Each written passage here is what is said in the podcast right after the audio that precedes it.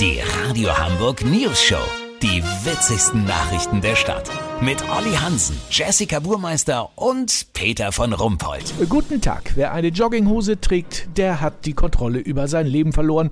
Wenn dieses Karl Lagerfeld-Zitat stimmt, dann haben wir ganz schlechte Karten gerade, denn ganz Deutschland trägt seit über einem Jahr schon überwiegend das von vielen auch als sogenannte Gemütlichhose bezeichnete Beinkleid. Der Anteil der Jogginghosen, die nicht zum Sport gekauft werden, stieg laut Konsumforschungsinstitut auf über 50 Prozent. Olli Hansen ist am Deutschen Modeinstitut in Essen. Olli, hat die Jogginghose endlich den Platz gefunden, der ihr gebührt. Peter, das sieht man hier auf jeden Fall so. Denn, du hast es erwähnt, wer bislang mit Jogginghose im Alltag unterwegs war, ist entweder Harzer, Drogendealer oder den Rappern zuzurechnen gewesen. Aber mittlerweile tragen auch Banker und Politiker Jogginghose. Wobei es mit Drogendealern da natürlich, was die kriminelle Energie angeht, gewisse Übereinstimmung gibt. Weißt, wie ich mein?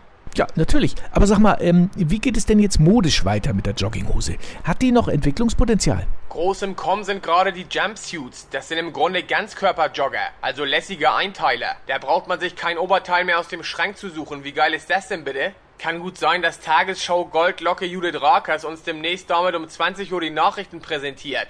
Je härter das blöde Kackvirus zu uns ist, umso weicher wollen wir gekleidet sein. Für Karl Lagerfeld wäre die Pandemie also ein zweifacher Albtraum.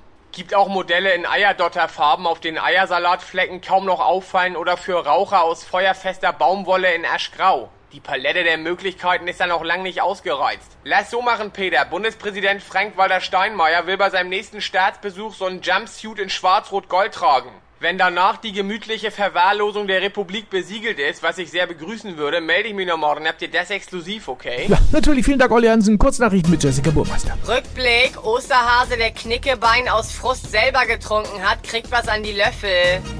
Neue kreative Corona-Strategie. Bundesregierung empfiehlt, Decke über den Kopf zu ziehen und zu warten, bis es vorbei ist.